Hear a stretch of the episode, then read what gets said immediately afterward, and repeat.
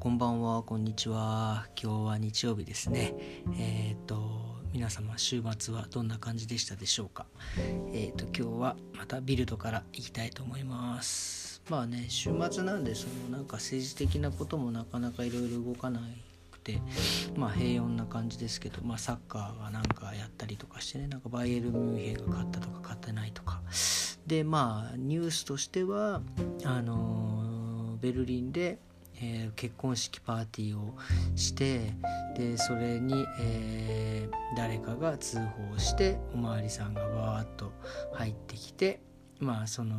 パーティーをしてる人たちを検挙したってことですね。まあ結局人集まっちゃいけないのプラスやっぱりあのマスクとかをしてなかったっていうのとあとまああの距離を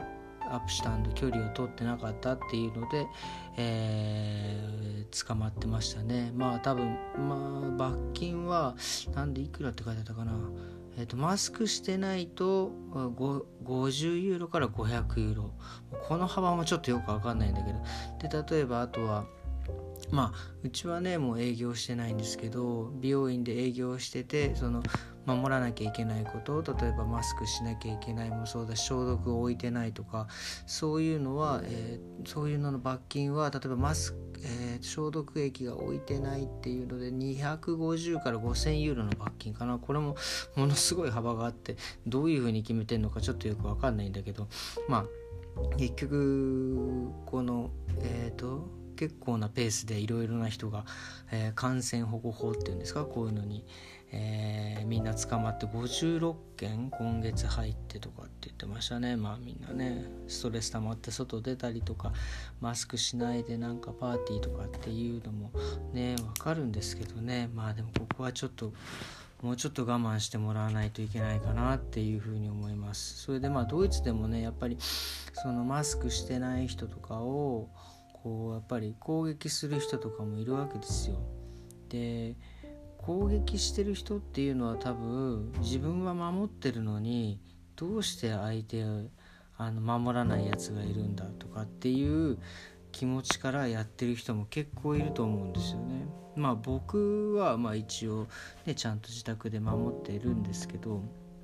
結局、まあ、僕はあまり人のその行動が気にならないというか、まあ、もちろんそうやってマスクしてない人たちをこう取り締まるなな日本でいうとなんだっけ自粛警察みたいな感じで立ち上がる人もドイツにはいるんですけど、まあ、僕はそれをする体力も元気もそこまでないのでまあそのそういう人がいるんだなってていうのは思いましたね。でもねこれね多分僕が何でそういう風にしないかっていうのはなんかちょっと思ったことがあって僕やっぱ56年前にすげえ羨ましいなっていうかよく人と比べてたんですよ。例えばその僕の同じこの同期の美容師の友達とかが日本でねやっぱ独立して店を何店舗も持って年収がね1億2億とかもうなんかすげえ羨ましいなと思ってたんですよ。で自分はねなんかそんなに年収も上がってないしまあなんか結構落ち込んだ時があったんですけど結局その時に思ったのがやっぱもう人と比べちゃいけないんだなっていうのはまあ今更なんだけどやっぱり思っていてででも結局なんかなんだかんだ言って結構人と比べちゃうことってあるんですけどまあだからこれは自分なりの方法なんだけどもう比べない比べないぞっていうそのなんか対処法っていうのが自分に、えーと、編み出してですねそれはねなんか自分のやっぱりその日記つけてるんですけどそのノ日記のノートにですねもうとりあえず自分のいいところもうこれ人に見せら見せないからいいんですけど自分のいいところを死ぬほど書くとこれ俺は俺はこういう男だとかこんないいところがあるとかこれは絶対人に負けないみたいなのをこう書くとですねあのこれはこれでねあのすっきりして前向きになれるんですよ。でまあそんなことをやり始めてあとまあそれプラスまあこれもね絶対に人を見人に見られないっていうのを前提に書くんですけど、まあ、自分の嫌なこととかあったりするじゃないですか。これ前言ったかなそういう嫌なこととかなんかこんなことを人にされたとか言われたとかなんかそういうのもわっとこう文句をそのノートに書くんですよ。そうするとこれまた結構すっきりするんですよね。まあねこれはまああのこれは自分で編み出したというかその本に書いてあったことを真似したらすごく気分が良かったんで気持ちも前向きになれたんでやってるんですけどそのやっぱりそのも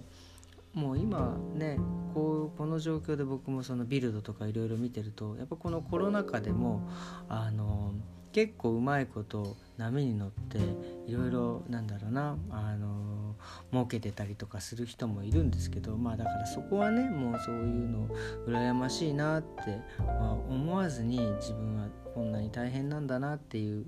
後ろ向きにならずです。ならないならないようにですね。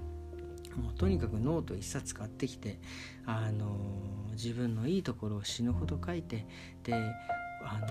のこれから先のなんかやりたいこととかアイディアを書いて前向きになったらあいいんじゃないかなっていうのをちょっと今日はあのビル週末のビルドを見て思いました。